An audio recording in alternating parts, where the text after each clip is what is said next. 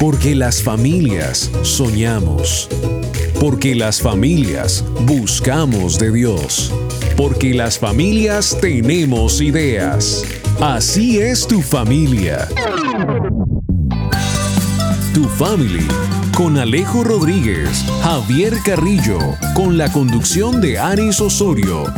Aquí comienza Tu Family, vínculo perfecto.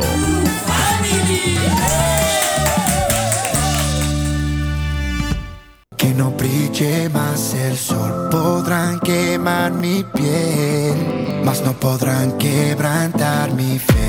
Yo creeré, confiado estaré no hay nada imposible para Dios. Yo creeré, confiado estaré.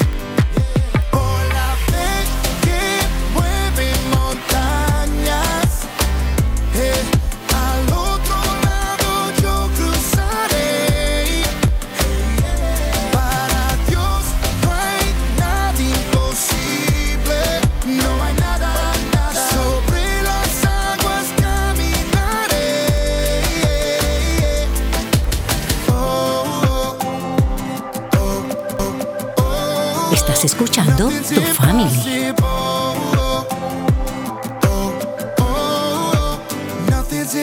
Yo, es por la fe que sé que el día va a esclarecerse, sin importar lo oscuro que se ve, lo sé. Mi fe no va a desvanecerse, sino que va a aumentarse. Todo es posible para el que cree, lo sé. Puede Estás escuchando Tu Family. El más subestimado, el menos calificado pero si Dios camina de mi lado, no importa la montaña, cruzaré del otro lado. Y no, no va a ser a mi manera, pues mis pasos no siempre van por la vía correcta. Así es, definitivamente. Si Dios conmigo, ¿quién contra mí? No hay nada imposible. Redimido y Dani Goki nos lo dicen en la mañana de hoy en tu Family Vínculo Perfecto.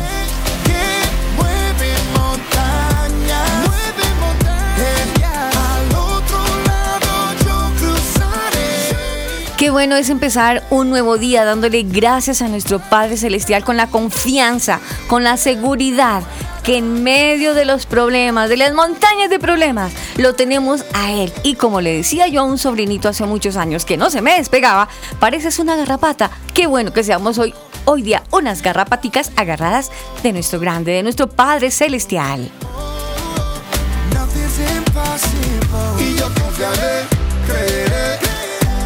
Como antiguamente hacíamos las cartas y después de este corto saludo paso a decirles bienvenidos a toda la familia de tu family Vínculo Perfecto. Dios ha sido bueno con nosotros esta semana y como no decirle Señor gracias, pero no lo quiero hacer yo sola. Quiero hacerlo en compañía de mi compañero Alejito. Alejito, muy buenos días. Hello, good morning. Que espero que estén muy bien el día de hoy, in this morning. Espero que pasen un excelente día el día de hoy que pues sea un día bendecido, que tengan un montón de bendiciones el día de hoy. Pues bueno, te mando un saludo a ti, Aris, que espero la estés pasando muy bien. Y también acá uno de nuestros oyentes. ¿Cómo estás? Súper bien, contenta y agradecida con nuestro Dios. Hoy es un día de noticias ah, no muy agradables porque lo, lo admito, lo admito, tenemos tristeza en el corazón porque a veces nos cuesta aceptar la voluntad de Dios. Resulta de que nuestro Javi, que tanto queremos en el programa, porque es de verdad, delante, del corazón de Dios estamos hablando con la verdad, a Javi se le quiere con, con intensidad aquí en el programa, porque le hace al ser parte de la familia de tu familia y lamentablemente ya no nos puede acompañar más. Estaba el sábado pasado en unas actividades que le confirmaron que ya no puede continuar con nosotros en tu familia. Así que Javi, donde vayas, que Dios te lleve con toda bendición. Pero recuerda que las puertas de tu familia y vínculo perfecto quedan de par en par para ti, para cuando quieras regresar. Y solo recuerda que dejaste una silla y un micrófono vacío, esperando por ti. Puedes volver cuando tú quieras. Así es. Javier Carrillo es tu family. No lo olvides, Javi. Eres tu family. Pero lo mejor es que Javi se fue, pero Dios no se ha ido, Alejito, y estamos con él, agarraditos, como lo decía hace un instante. Y qué bueno es poder empezar una mañana, Alejito, agarrado de la presencia del Señor, agarrados, agarrándonos más que nunca en medio de las situaciones que estemos viviendo, más que nunca fortalecidos en Él, ¿no te parece? Claro, Aris, creo que es lo mejor que uno puede hacer. creería que es algo esencial, así que hagámosle a ver. hagámosle a ver. Vamos a darle. Amado Señor y Dios, qué bueno Padre, qué bueno es poder empezar una mañana, Señor, con la libertad y con la confianza que es tenerte, Señor, de nuestro lado, Señor. Contar con ese amigo que nunca nos falla, que nunca nos decepciona, Padre. El hombre falla, Señor, pero tú eres ese amigo fiel, Padre. Gracias por existir en nuestras vidas. Gracias, Señor. Pero hoy te pedimos perdón, Señor, por nuestra ingratitud, Señor, porque muchas veces nos hemos olvidado de ti por otras cosas, Padre. Hoy te pedimos perdón, Señor. Y te agradecemos, Señor, por tu amor, por tu gracia, por tu misericordia, Padre. Gracias por cada oyente, Señor Jesús, que hoy está con nosotros, Padre. En Bogotá, Colombia, se aproxima una fecha muy importante, Señor, que es elegir el nuevo mandatario de este país, Padre. Te pedimos tu santa dirección, Señor. Tú examines los corazones, Dios mío, de estos siete candidatos, Padre. Que el que llegue y el que se quede, Señor, es el que este país necesita, Señor. Examina los corazones, Padre, y dirige a cada persona, Señor, que va a votar. Padre, en tus manos queda Colombia, Señor, este país tan amado, Señor para ti, Padre. Gracias, Señor, por todos los oyentes que ahora están con nosotros en este programa, Señor, de tu familia. Te rogamos, amado Dios, que nuestra boca se abra, Padre, para que tú la uses, Señor, todo para tu gloria y tu honra, mi Señor. Gracias, Padre, y hemos orado en el nombre de Jesús. Amén. Amén.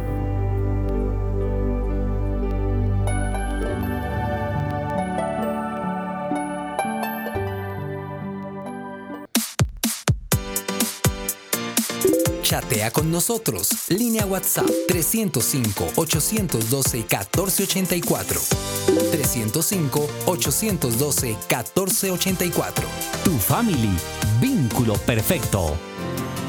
Alejo, recuérdame o recuérdanos cuántos años es que tienes. Uy, yo tengo ya a punto de cumplir 16, ya me creo 16 años. Uy, uy, yo tengo, uy, estás grandísimo, Dios mío, señor, estás muy grande. Claro, ya estoy grande, ya estoy Mejor dicho, estoy que entro a la universidad. Tengo... Ah, ¿estás qué? ¿Estás qué?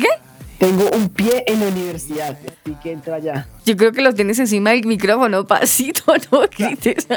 Ay, qué pena. No, no, pero eso está bien que sigas así con ese entusiasmo para seguir estudiando. No, lo digo porque es que, ay, Alejo, me preocupa muchísimo las personas de tu edad que si no están buscando de Dios en este tiempo tan complicado para ellos, para ti, si no están agarraditos de verdad de Dios, no es fácil salir al otro lado. No sé cómo estarás haciendo en tu vida personal.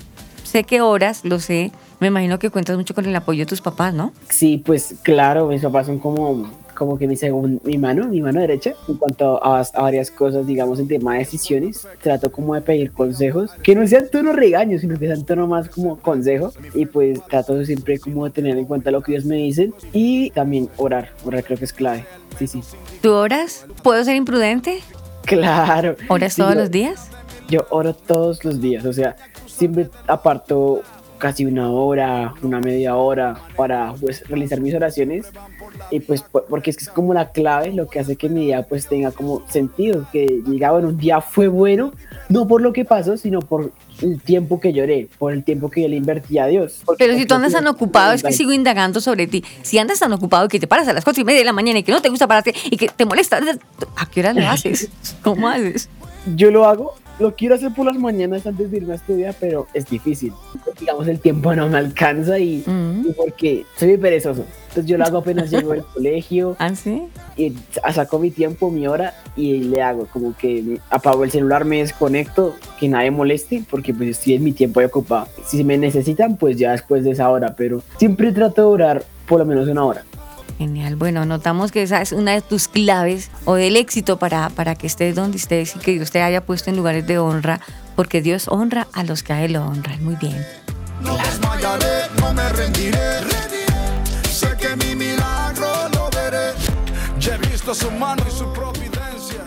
You are listening to Family.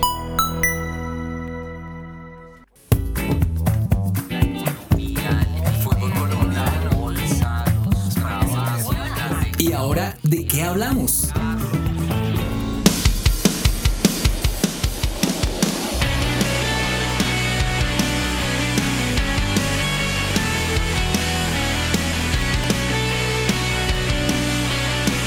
Aris Osorio es tu family.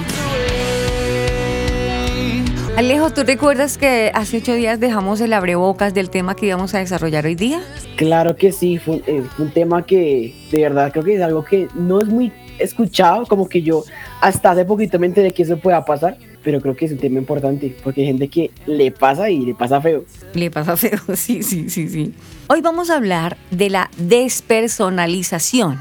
Y basados a este tema, como dejamos abierto para que si habían oyentes que estaban viviendo alguna situación similar o si no sabían, bueno, en fin, incluso tuvimos por ahí algunas preguntas de algunas personas referentes a lo mismo, que le vamos a preguntar a nuestro profesional que hoy nos va a acompañar. También quiero hacer desde ya la salvedad. Vamos a tener un testimonio de una persona adolescente porque padece de esta situación, pero quiero hacer la claridad de que por lo mismo tenemos la autorización de sus papás con el permiso de ellos, hemos cambiado su nombre, incluso hemos eh, cambiado un poquito su tono de voz porque guardamos la reserva y teniendo en claro que es un menor de edad, pero también bajo la autorización de sus padres.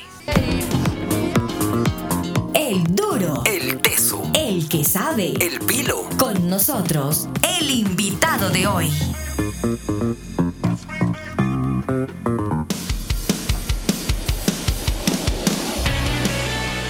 Bueno, dice uno el invitado, pero es que esta dama ya se está volviendo de la casa. Le toca que traiga cama a ella aquí para cuando se quiera venir a quedar, pues bien puede asumirse que ella es de la casa.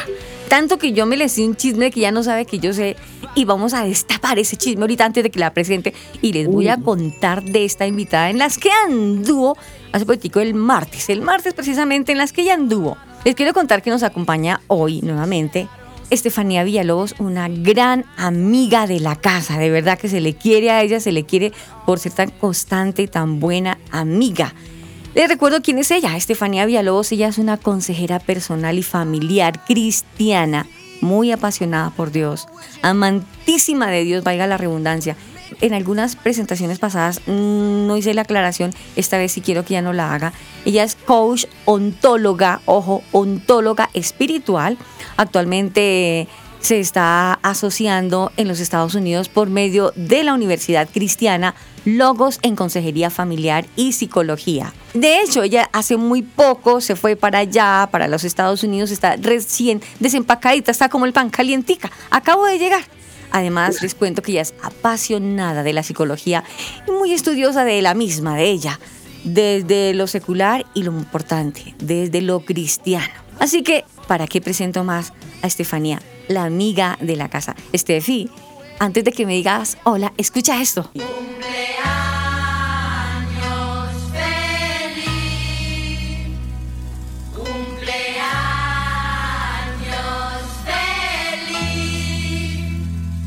Que no digan que no te saludamos. qué, lindo. qué lindos. Bueno, bueno, Aris y Alejo me emociona. Dios conoce mi corazón y realmente estoy súper feliz de estar aquí nuevamente con tu family, vínculo perfecto. es, uno de mis mejores regalos post cumpleaños, entonces estoy absolutamente feliz de acompañarlos y bueno, en la dirección de Dios vamos a hablar el día de hoy. Claro que sí, ay, qué bonita Steffi, de verdad que le damos gracias al Padre porque Él nos ha bendecido con tu vida y qué bueno que podamos hoy celebrar contigo unos días ya pasados, pero de verdad que Dios bendiga tu vida, tu corazón y siga siendo esa mujer virtuosa, porque no es solamente un nombre, sino que encierra mucho ser una mujer virtuosa, consejera, una mujer que ora, una mujer guerrera, pero en la oración, no en las peleas, una mujer que construye, una mujer que edifica. Y bueno, son muchas las características. Estefi, feliz cumpleaños y gracias por estar con tu familia, vínculo perfecto. Ya llegando al grano, con Alejo hace unos minutos estábamos hablando del tema que se anunció hace ocho días de la despersonalización. Para ti ya no es un secreto porque estamos hablando de una persona que tú estás ayudando como guía espiritual. Estamos hablando de nuestro invitado. No sé, Steffi y Alejo, ¿les parece si escuchamos un poquito de Manuel? Uy, de una chisme, chisme, chisme. Sí. para conocer qué es este tema de la despersonalización, qué se vive, qué trastorno mental padecen las personas que lo tienen. Y hay que decirlo que no solamente personas como Manuel, sino también no solamente niños, adolescentes, sino también adultos pueden tener este trastorno. De manera que hoy tenemos eh, el permiso de sus papás, como decía y reitero, para que él pueda dar su entrevista en este programa de Tu Family Vínculo Perfecto. Manuel. Bueno, les cuento que hoy nos acompaña Manuel. Manuel es un adolescente de ya próximamente a cumplir 15 años. Quiero resaltar hoy que él viene eh, padeciendo una situación emocional, mental, desde que era un niño. Ya en la edad de los 15 años, en etapa de su vida, en el mundo de la internet investigó y pudo aclarar qué era lo que él sentía desde muy niño, algo que, que no podía controlar, algo que lo atormentaba y que lamentablemente hasta el día de hoy todavía lucha con un comportamiento extraño de sus emociones, de su mente, pero que no sea yo. Más bien, Manuel, bienvenido a tu Family Vínculo Perfecto. Gracias por aceptar nuestra invitación. Hola, buenos días. Yo desde que tengo ya siete años, recuerdo, pues experimento esas sensaciones como de irrealidad, sí. Yo le comentaba a mi mamá, pues que me sentía raro, sí. Yo llegaba nervioso, pues porque no sabía lo que pasaba, era una sensación rara y llegaba y le decía que me sentía como un robot, que sentía como si mi cerebro se partiera en dos, como si una parte de mi cerebro estuviera haciendo lo que estuviera haciendo en ese momento y la otra estaba como dormida. Era una sensación horrible, pero pues la ignoraba, o sea, no le daba la importancia pues porque como niño lo tomaba como si fuera lo normal, ¿no? Pero yo logro que fui creciendo como que vi que no era normal y ya me empezaba a afectar, me sigue afectando normalmente y después de haber indagado di a la conclusión de que mm, esa sensación se llama despersonalización. Es un trastorno disociativo. Lo llevo teniendo desde los 7 años. Es una sensación horrible, pero ya creo que es hora de como buscar ayuda. Y ya estoy empezando a buscarla y ahí vamos en ese proceso. Interesante lo que nos dice Manuel, que ya está empezando a buscarla, pues gracias a Dios, uno de los pacientes precisamente de la doctora Steffi es el Manuel, es Manuel, y pues bueno, estamos empezando un, proceso que confiando en Dios, sus papás esperan ver buenos resultados, pero hablemos un poquito más de, este comportamiento a qué pensamientos, qué pensabas en ese momento, qué impulsos, cómo te sentías en el momento. Todo el tiempo sientes ese comportamiento de despersonalización, cómo se refleja en ti, qué sientes. Pues al principio, como te decía, pensaba que era normal. Pues yo les comentaba a mis papás lo que sentía, pero pues ellos tampoco le dan mucha importancia, ¿no? Y pues supongo que ese desinterés también yo mismo lo veía y como que lo reflejaban, ¿sí entiende? Entonces, pues no le veía como la importancia, pero vi que me afectaba y que me, digamos que me hacía sentir raro, sí. Esa es una de las palabras con las que puedo explicar esa sensación raro. Los episodios, la verdad no he encontrado muy bien el por qué me pasan, pero son muy frecuentes. El año pasado tuve un montón de ellos y es, feo porque hace que se me olviden cosas. A veces ni puedo conectar con el contexto o los sentimientos de los demás. Me siento muy desarraigado de lo que soy en ese instante, sí, es, es horrible y lógicamente me afecta en mis interacciones sociales, también afecta mi colegio, afecta mis notas, afecta algunas cosas que son importantes. Incluso llega a afectar mi concentración a la hora de tener que leer algún tipo de libro o algún tipo de novela también me ha llegado a afectar demasiado. ¿Qué pensamientos han abordado tu mente eh, referente a esta punto de despersonalización. ¿Qué has pensado hacer? ¿Cómo has pensado, digamos, eh, lograr superar esta situación? Dices, bueno, una salida, ¿cuál puede ser mi salida? ¿Por dónde me meto? Pues la verdad, por mi cerebro han pasado varias cosas, ¿no? No puedo negar que una de ellas han sido el suicidio. Es algo que no puedo negar, es algo que es incómodo de decir porque pues la sociedad lo ve como algo malo, ¿sí me entiende? y obviamente es algo malo. Es más que te comprendan, más, es, es un tabú y es el miedo a que te juzguen, pero sí he pensado en el suicidio muchas veces, no lo he intentado y no pienso intentarlo, pero mm, creo que una de las primeras decisiones o pensamientos que me llegaron fue suicidarme porque pues no le encontraba sentido a la vida, si no encontraba un porqué pues porque no tiene un sentido realmente, el sentido se lo da uno mismo, pero, pero no le encontraba un porqué yo estar existiendo en este momento mientras sufría. No sé, creo que el hecho de usted acercarse a Dios es algo que lo puede sacar de cualquier estado mental Es algo que todavía tengo que seguir aprendiendo y me sigue faltando. También asociarme con personas mentalmente sanas. Eh, me he dado cuenta que me ayuda. O simplemente, no sé, distraerme viendo, escuchando música o hablando con algunas personas a las que le tengo confianza me ayuda mucho a distraer todo lo que siento. Eso ha sido lo que mm, he usado para mm, evadir esos sentimientos.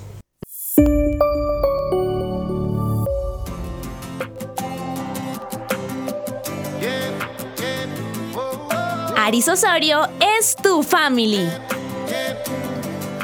Bueno, este ha sido un testimonio bastante delicado, bastante delicado por esa misma razón. Es importante que un profesional nos guíe y más que estar hablando, eh, encontremos respuestas sabias, encontremos ayuda porque yo supongo, Alejo, que como adolescente que eres, habrás escuchado situaciones similares a algunas personas. ¿Cómo te pareció ese testimonio? ¿Cómo te pareció Manuel con lo que vive internamente y a veces quizás sus papás no lo notan que es tan grave?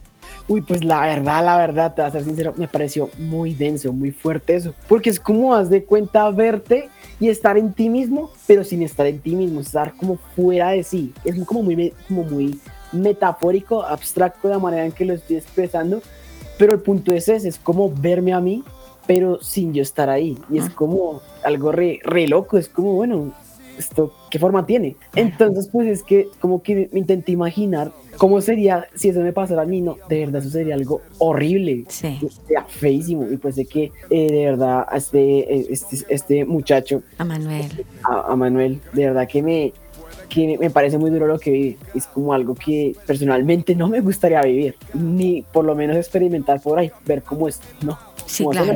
Feo, sí. Definitivamente es, es, si uno lo escucha nomás le, le da tristeza a uno, pero qué bueno que hoy tengamos como hace unos minutos decía a Steffi. Steffi, nuevamente, gracias por estar aquí y pues bueno, ya escuchaste lo que Manuel nos contó y tú que eres esa uh -huh. uh, ayuda espiritual para él, cuéntanos, ¿cómo ha sido ese proceso? Cuéntanos, iniciemos con la pregunta precisa para todos. ¿Qué es la despersonalización? Manuel lo describió como un trastorno, ¿cierto? Y como que esa palabra ya solita nos suena bien fuerte. Entonces yo quisiera dar una definición un poquito más sencilla que se acerque más al entendimiento de las personas. Entonces, vamos a partir de pensar que la despersonalización o desrealización, también la van a encontrar por ese nombre porque es como una disociación de la realidad, es una respuesta o un mecanismo de protección desarrollado por nuestro sistema nervioso, donde por unos segundos nosotros, o minutos o horas, también puede ser así, nos desconectamos de los sentidos, de la realidad, de nuestro cuerpo. Entonces, no estamos ausentes al 100%, ni inconscientes, vamos a decirlo como es en realidad, no estamos en ningún peligro. De hecho, no es algo malo. Quizá uh -huh. la percepción de Manuel en este momento y la de cualquier persona que lo padezca es eso. Es que es algo malo, pero no es algo malo.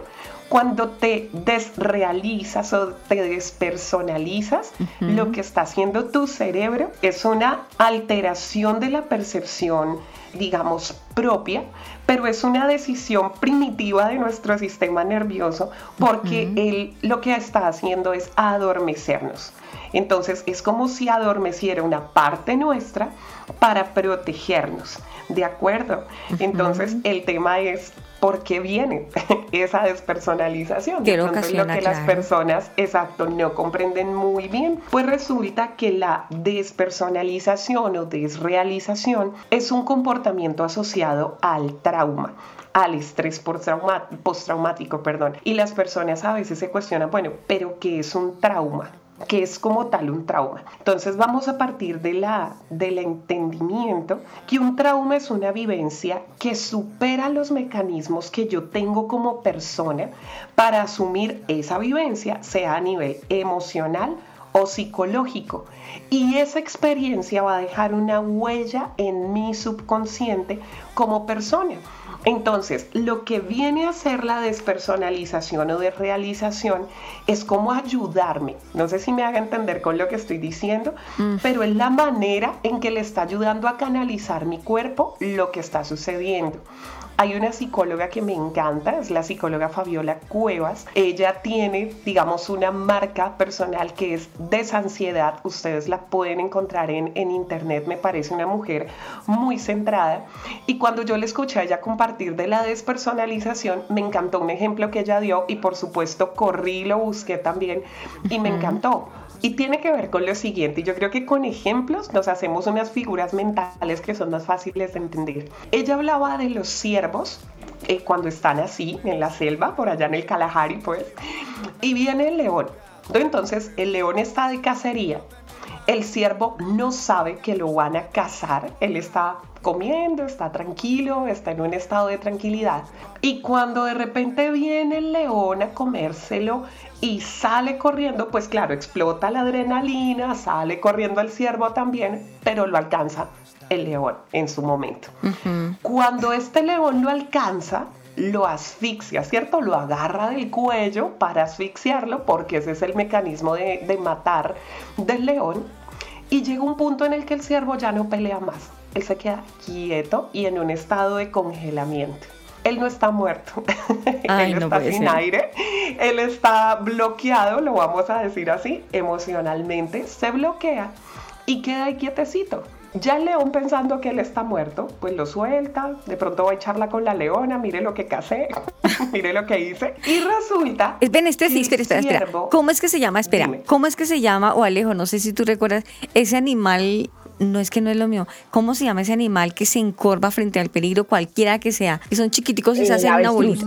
Ese es uno, no, pues ese es grandote. Pero Los armadillos, ¿no El armadillo. El armadillo. En, en, una bolita Exacto. Pero mira, eh, sí, eso, eso me gusta. Lo que hace el ciervo entonces, ¿qué es? Cuando él está ya bloqueado, en el peligro, que queda en ese bloqueo por el peligro, y ya el león de verdad piensa que lo mató, mm. entonces él necesita volver en sí para lograr huir de la situación de muerte real, porque ya ahí lo van a despedazar, ¿cierto que sí? Y él entra en un estado en el que intenta respirar temblando. Tiembla, tiembla, tiembla, tiembla, tiembla. Y en el piso se ve en el video, ustedes lo pueden buscar en YouTube o donde quieran, se ve como él empieza a hacer como un galope acostadito porque él está intentando recrear lo que él tiene que hacer ahora y cuando ya descarga la adrenalina del trauma y todo lo demás, logra pararse y huir. Eso más o menos es lo que pasa con la despersonalización. Entonces, vives una situación muy dura, vamos a imaginarnos a Manuel o a otro niño o a otra persona. Supongamos que estás en tu casa, están papá y mamá en una pelea violenta se golpean cosas, se azotan puertas, hay gritos y eres apenas un niño.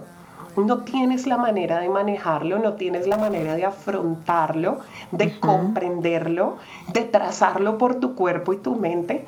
Entonces entras en una situación de bloqueo. Y lo más fácil para tu cerebro es como decirte, hey, no estás aquí. Imagínate que esto es una película. Te saliste, ok, no estás, no estás, no estás, no estás. Y esa es la situación que se empieza a volver frecuente. Entonces, cuando ese niño vuelve en sí, de pronto ya la pelea se acabó, ya todo está calmado, pero ¿qué sucede? Si te das cuenta, fue la manera en que su sistema nervioso lo ayudó, desconectó su mente de su cuerpo los sentidos de su realidad. Le dijo, ven, vas a estar a salvo, no te preocupes. Mm. Y cuando el entorno está a salvo, regresa a ese estado mental. Ahora, ¿cuál es el problema? Que cuando este comportamiento no se aterriza a lo que realmente el cuerpo necesita o se busca un entorno digamos, sano o pacífico para esa persona, porque los traumas pueden ser muy variados, se vuelve una respuesta habitual del cerebro. ¿Dónde radica la situación fuerte?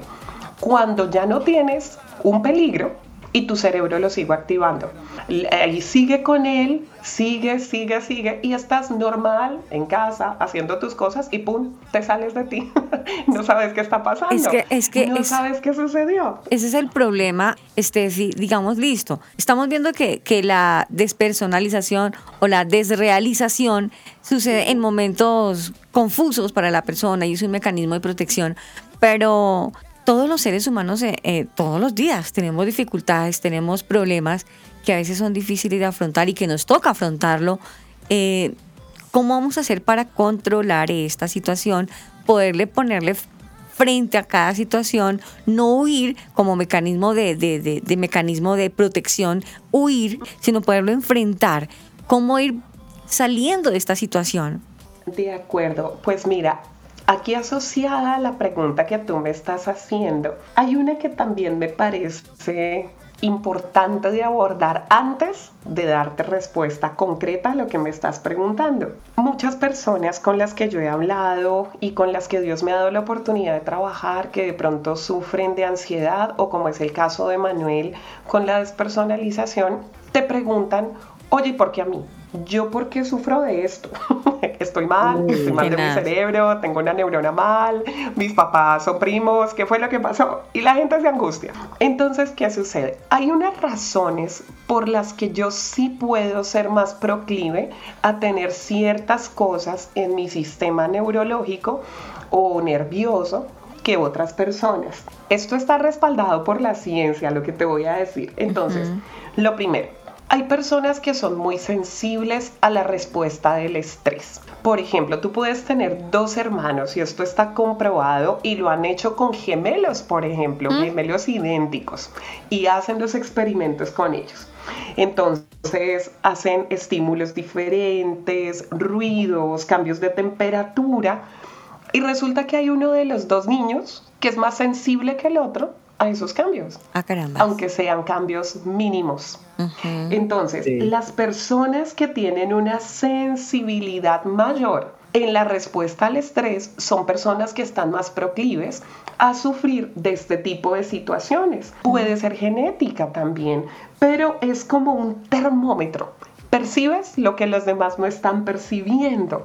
De hecho, hay gente que dice, pero yo por qué soy tan sensible? Bueno, eso también es científico hoy día y mm. se llaman personas altamente sensibles. Vea. Entonces es importante comprenderlo. O sea que las mamás que lloran mucho son las mamás altamente sensibles. El mes de mayo. Es probable. Sí, sí, sí. Otra, otra situación. Entonces, tú sabes que el cerebro tiene lóbulos, ¿no? Y lo manejamos de esa manera. Nuestro cerebro se encarga de hacer cosas diferentes en los diferentes lóbulos. Las personas que tienden a sufrir, por ejemplo, de ansiedad, de depresión, de despersonalización y este tipo de cosas, son personas que tienen más actividad en la parte frontal de su cerebro. Ah, ¿Por qué? Porque piensan más, ven más el peligro, son eh, de más pensar, no le botan y le botan cabeza a las cosas. Pero hay algo curioso, son personas que piensan mucho para evitar sentir. Y mm. adivina qué viene ahí. Entonces, si no quiero sentir, sino solo pensar, pues me despersonalizo, no tengo que sentir nada, solo pienso o no pienso. Listo, otra que me puede hacer más proclive a esto, mi estilo de pensamiento y mi conjunto de creencias, ¿de acuerdo? Entonces, ¿cómo afronto las cosas? ¿Qué tipo de persona soy dentro de mí? ¿Qué me digo constantemente? ¿Cuál es esa conversación interna que tengo? Por ejemplo, dos mujeres se divorcian, ambas de 35 años, y te sientas con una y le dices, bueno, ¿cómo estás a raíz de tu divorcio? Pésimo, esto es una desgracia, es lo peor que me pudo pasar. La Biblia dice que el matrimonio es para toda la vida, ahora estoy bajo maldición, ahora la desgracia me cayó, todo me va a ir mal y ya el tren se me pasó porque tengo 35 años y me, me volví vieja y no tuve un hijo, la desgracia me llegó, me voy a morir. ¿Listo? Ahora le preguntas a la otra. ¿Cómo te sientes a raíz de tu divorcio? Y ella dice, mira, es genial, es una bendición haber abierto los ojos a tiempo. Hasta ahora tengo 35 años, estoy en la flor de mi vida, puedo ver las cosas de una manera positiva. Y tú dirías, pero venga, ambas se divorciaron. ¿Qué fue lo que pasó? Sí, ¿qué pasó? Ajá. Pero sí, tiene que ver con el sistema de creencias. Y cuando tú hablabas ahorita con Alejo de la relación con Dios, cuando tú constantemente estás en contacto con Dios, con su palabra, con la oración, tú vas a tener un mejor sistema de creencias. Porque no tienes una mente cualquiera, tienes la mente de Cristo. Entonces es necesario que reevaluemos otra cosa que me puede hacer proclive a cosas como la despersonalización, entonces magnifico la vida de los demás y catastrofizo lo que pienso de mí. Yo no sé si esa palabra existe, pero yo la voy a usar. A veces le dicen, ay, pero no sea tan exagerada. Dice, forma, un, ¿cómo forma un huracán en un vaso de agua, una tormenta. ¿Se has escuchado eso, Alejo? Que te dicen, ay, Alejo no sea exagerado.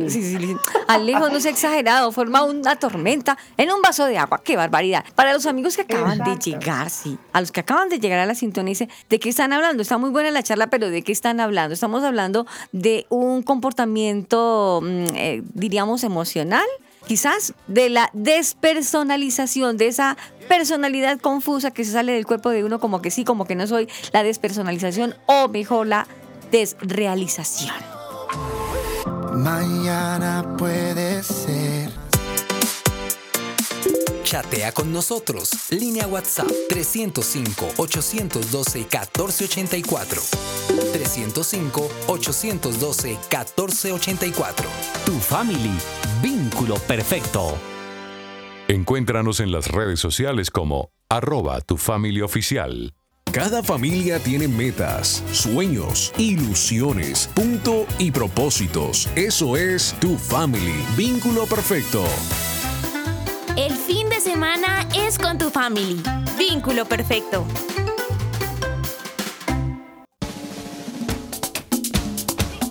Alejo Rodríguez es tu family.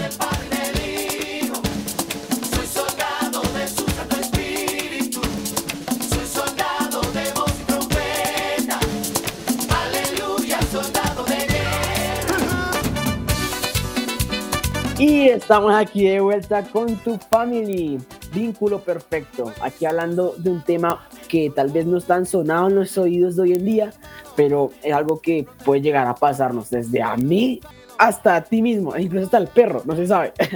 pero entonces, estamos hablando de la despersonalización. Despersonalización, sí, señor. Esa cosa, despersonalización, es un trastorno bastante grave que lo escribo yo mismo como estar pero sin estar. O sea, es como verte, pero sin estar dentro de ti mismo.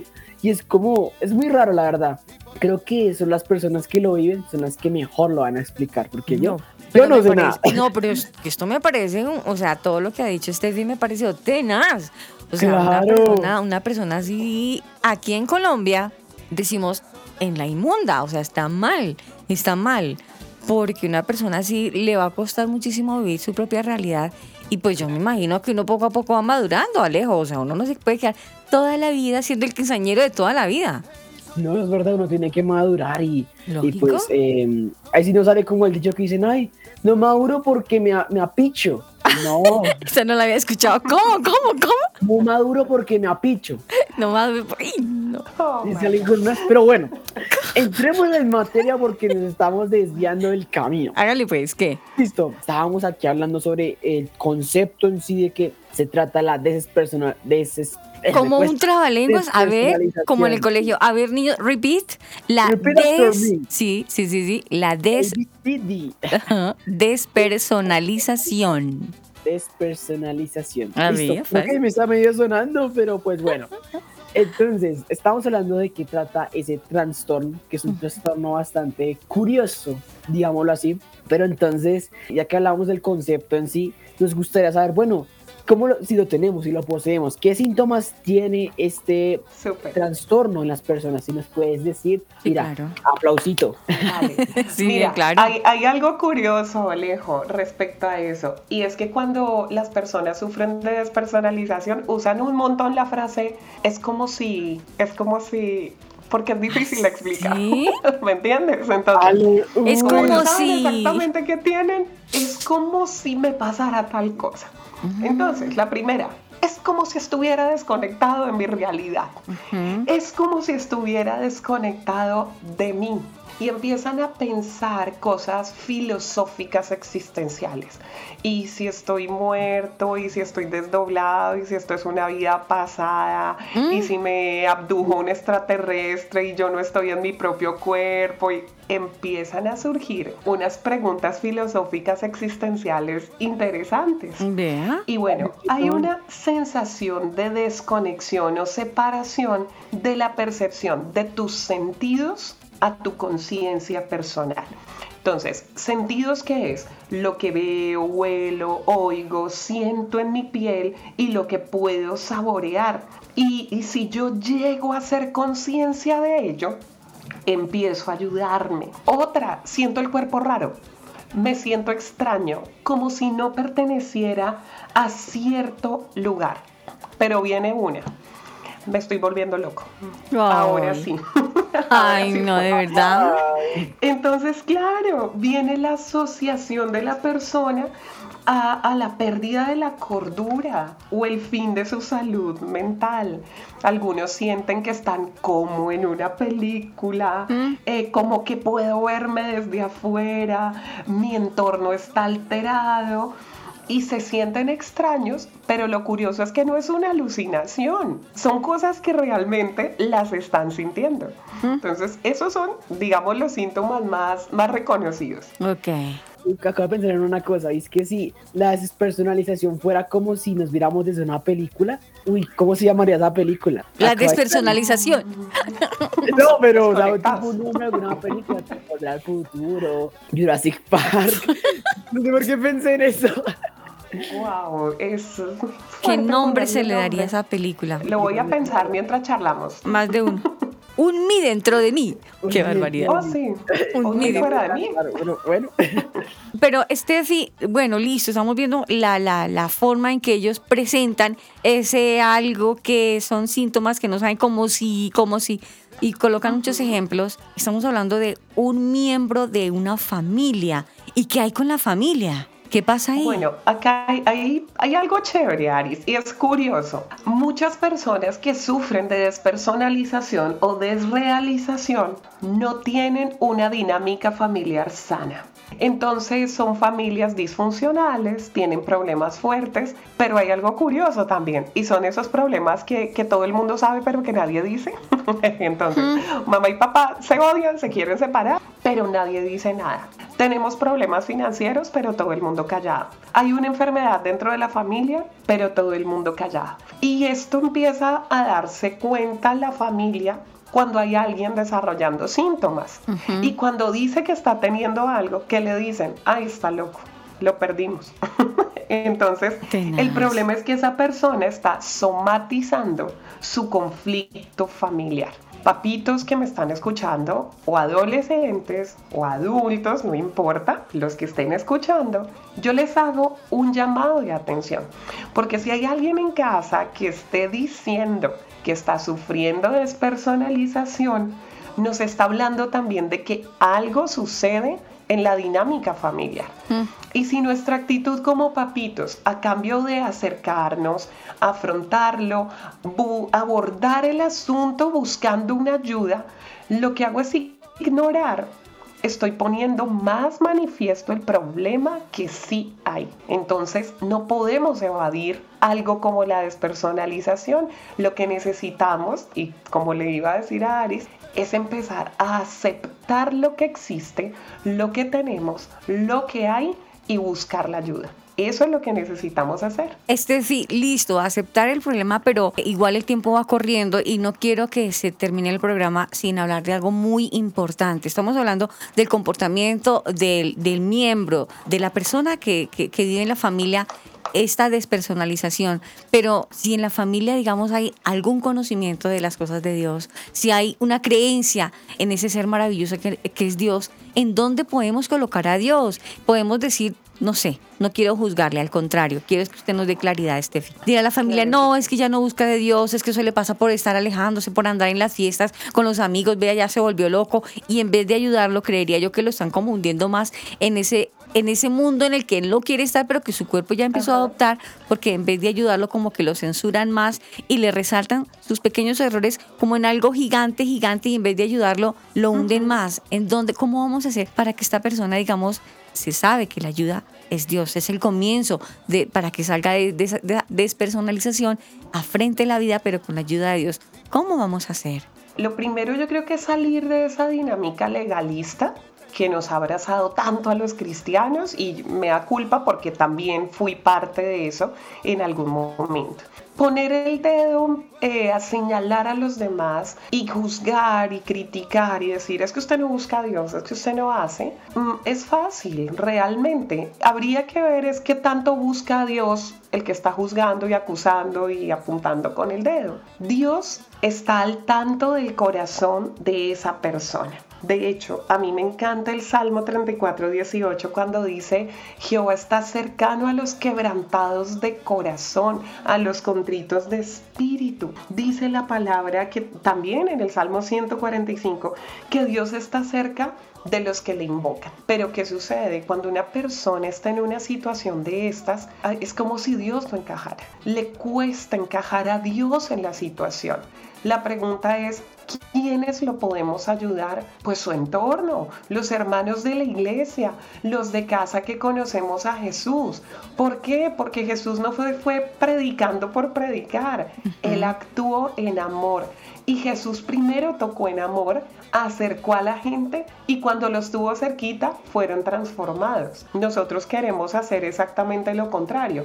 Transfórmese y luego me le acerco. Eso es un absurdo total. Necesitamos empezar como empezó Jesús. Acerquemos a las personas primero. Ven qué tienes, qué te está pasando. Eh, a mí me ha tocado con mucha gente, mire, incluso en sesiones, trabajando con ellos. Estefi, no quiero leer la Biblia. Dime ¿qué le puedo decir a esa persona? Mire, hasta acá trabajé con usted, usted es el anticristo en pasta, hasta luego. No, listo, está perfecto. No la leamos. Pues le cuento versículos así, ahí susurraditos, los meto dentro de la charla. Listo. Estefi, no quiero orar. Entonces meditemos. Uy, no, eso es diabólico. La meditación es del diablo, no sé qué. No. Ahora, ¿qué pasa? Si tú le dices a esa persona, ven, es que meditar es sentarnos aquí en silencio un ratito, que respires profundamente, que aterrices lo que estás sintiendo, puedes oír algo, puedes ver algo, puedes sentir algo, puedes oler algo, sientes mi toque en tus manos, ok, así está el toque de Jesús cerca de ti, tranquilo, las cosas van a estar bien ya oraste por él. Sí, claro. Eh, no, no es una oración, pero oraste por esa persona. Entonces, como queremos moldecitos a donde todos nos encajen, vamos a estar juzgando siempre a los demás. Tarea, vistámonos de amor, vistámonos para acercar a los demás, no para alejarlos. Dios quiere acercarnos a su corazón. Adivinen quién es el canal. Nosotros, los que estamos cerca a la persona que está padeciendo algo de esto y no sabe cómo afrontarlo. Y esa debe ser la posición de la familia y de la iglesia. ¿Qué tienes? ¿Cómo te podemos ayudar? ¿Desconoces cuál es tu situación? Busquemos los expertos, pero vamos a salir juntos. Eres uno más de la familia. Te amamos. Vamos a ayudarte. Esa debe ser la postura, no lea la Biblia, ore, bautícese, venga a los cultos. Vaya que oren por usted para que le saquen el chuki. Bueno, son tantas cosas que pueden incluso llevar más, llevar a esta persona. Pero Steffi, definitivamente estoy viendo que en lo que tú nos estás hablando tiene que haber mucha eh, amor, debe haber mucha amor y comprensión para el miembro de la familia que está teniendo esta situación mental, mental y en vez de tratarlo de loco, tratar de más bien hablar y lograr entender en ese mundo en el que está. Bueno, gracias a Dios me gusta lo que usted dice, que no es peligroso, no es mortal, no es mortal. Pero no es bueno que una persona mantenga en esta posición de despersonalización porque no está bien, no va a poder afrontar su vida. Escuchábamos a Manuel que a él se le dificultaba muchas veces afrontar, por lo menos en situaciones, enfrentar más bien en el colegio, leer un libro, estar en clase, desarrollarse como persona normal. Pregunto, ¿será posible que el cuerpo empiece a adoptar ese, ese comportamiento que a la final lo vea como normal? y ya no sea más real en, en, su vida real, se mantenga más en su punto de despersonalización o desrealización?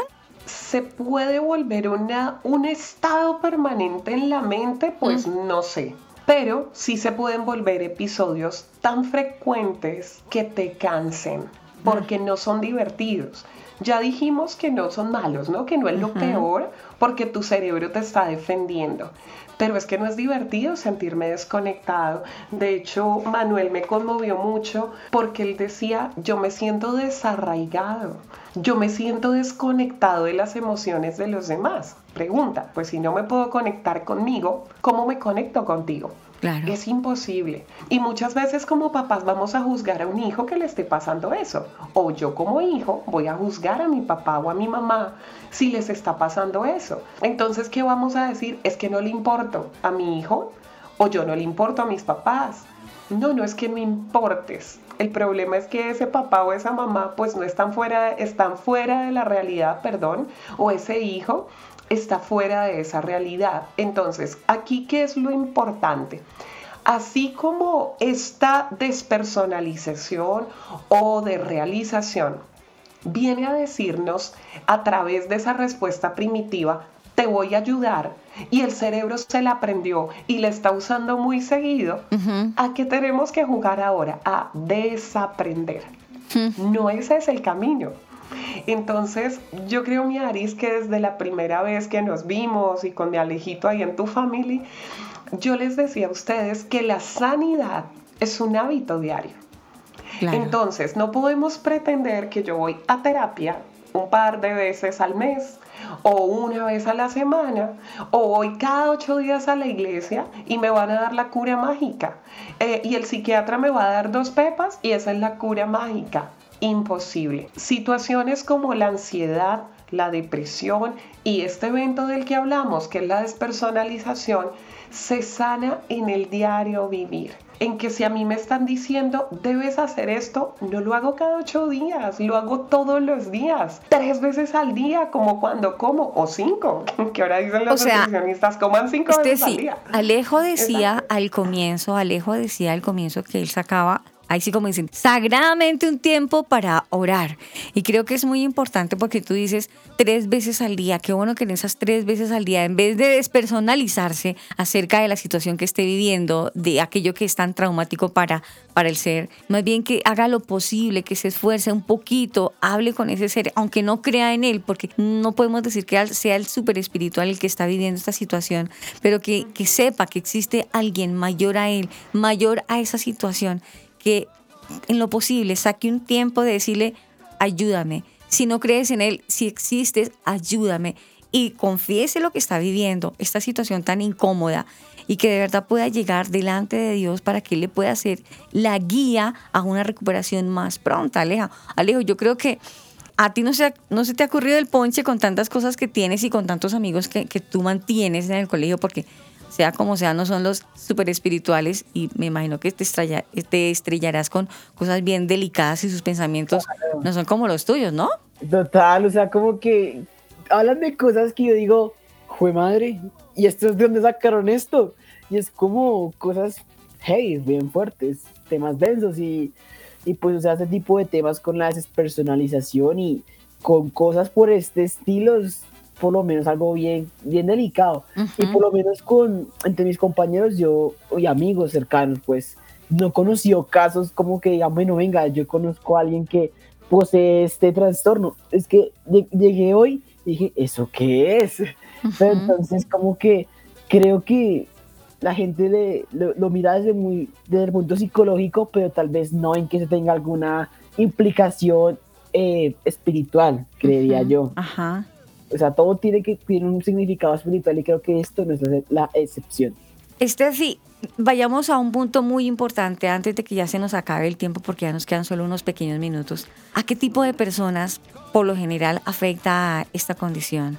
Normalmente son personas que son demasiado sensibles, que su respuesta al estrés es bastante disparada, personas con estilos de pensamiento muy fuertes o muy duros hacia ellos, hacia los demás, personas con pensamientos catastróficos continuos.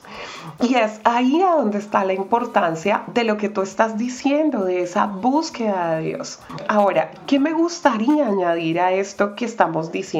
porque tú estás hablando de buscar volver a Dios, de buscar esa reconexión con Dios y efectivamente ahí llega la sanidad de la despersonalización o de la desrealización. ¿Cómo llega esa sanidad? Si lo que estoy haciendo es constantemente desconectarme, salirme de mí, pues a dónde tengo que llegar, no a relajarme, tengo que llegar es a conectarme, reconectarme, revincularme, poner mi mente pegada a mi cuerpo. Miren, yo sé que lo que les voy a decir de pronto va a sonar un poquito chistoso, pero nosotros hemos visto, por ejemplo, a los, a los que practican estas cosas de medicina alternativa y todo lo demás, que van y abrazan un árbol en un parque. Sí, sí, ya no descalzos. ¿Tú los has visto descalzos? Yo los he visto descalzos. Entonces, ellos se quitan zapatos, abrazan un árbol y se reconectan con la tierra. Así, así dicen, sí, así dicen. nosotros deberíamos mantener ese polo a tierra conectado. El polo es Dios. Mi agradecimiento de lo que tengo a diario. Dios, gracias por la taza de chocolate que me tomé por el olor del pan tostado, por la toalla caliente que me secó el cuerpo, por el agua tibia que me está duchando.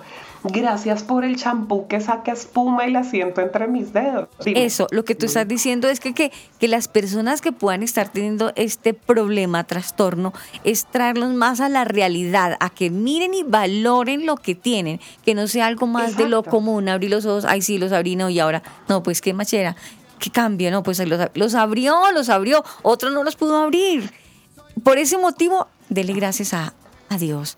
Por ese motivo de que usted se pudo parar, el que tiene problemas articulares, le tocó amanecer tendido en una cama tieso y no lo pudo hacer. Depender de que otro lo atienda, usted lo puede hacer.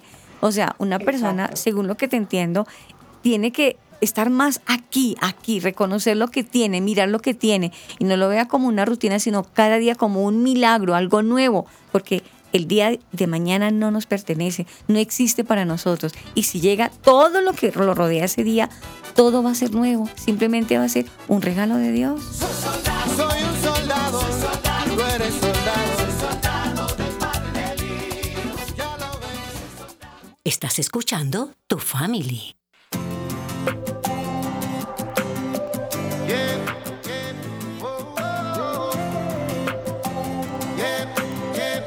Alejo Rodríguez es tu family. Mañana puede ser. Y bueno, aquí estamos concluyendo nuestro programa del día de hoy de Tu Family. Quedó muchas preguntas en el aire, muchas cosas que tal vez los oyentes estén pensando, diciendo como, bueno, yo quiero preguntar esto. Puede mandarlo, claro que sí a nuestra línea WhatsApp que siempre hablamos todos los programas, donde mencionamos que las redes sociales, que todo eso tenemos una línea WhatsApp, la estaré porque ya el tiempo corre, tiempo apremia, es 305 812 1484. Algo importante, sí, eso es. 305 812 1484 y bueno, lo que digan, eso estará en el segundo programa que vamos a hacer sobre la despersonalización. Hay que resaltar, Alejo, sí, lo que tú dices es muy cierto, dejar la línea abierta para que en el próximo programa Estefi nos pueda acompañar. La pregunta es, Estefi, ¿nos puedes acompañar? Por supuesto, con el mayor amor. Fantástico, fantástico. Muy bien, porque, porque mira, familia, Hoy hemos hablado del problema, del problema de la despersonalización, de cómo se desarrolla, cómo el individuo se comporta, qué vive, cómo, cómo lo siente, cómo vive esa situación tan incómoda. Incluso hasta encontramos el segundo nombre de despersonalización, desrealización. Todo eso está bien, pero necesitamos encontrar también ahora es la solución a esta situación mental y cómo podemos involucrar más a la familia, cómo la persona realmente puede recuperarse de que no es mortal, de que puede salir realmente de él, pero realmente vemos la necesidad, necesidad porque tenemos, eh, les cuento, a una mamá y veo varios ah, padres que me están escribiendo por el interno planteándome preguntas referente a... Entonces, prefiero dejar para un segundo programa de la solución de la despersonalización. Pero antes de irnos, queremos rendir un homenaje a las víctimas de la ya conocida y dolorosa masacre y tragedia en Estados Unidos, en Texas, en la población de Uvalde.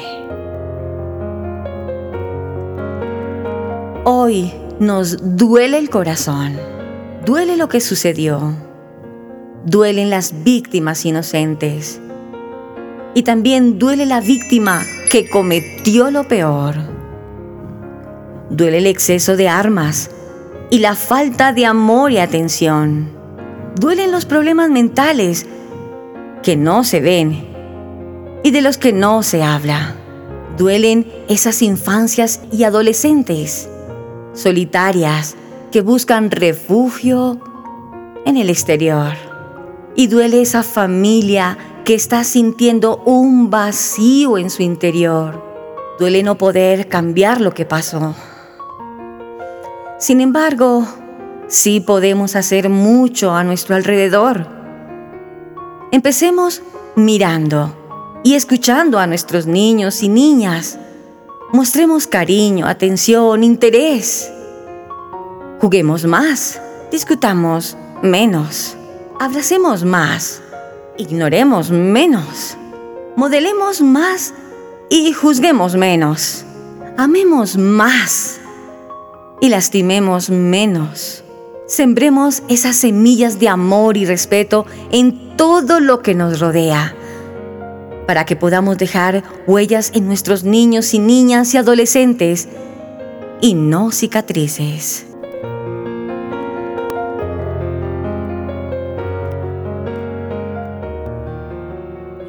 Si Dios lo permite, ¿les parece entonces si nos vemos dentro de ocho días? Claro, que, sí. sí. Family, nos vemos. ahí estaremos. Tu family, vínculo perfecto. Si Dios lo permite, nos vemos en la segunda parte de la despersonalización con la solución.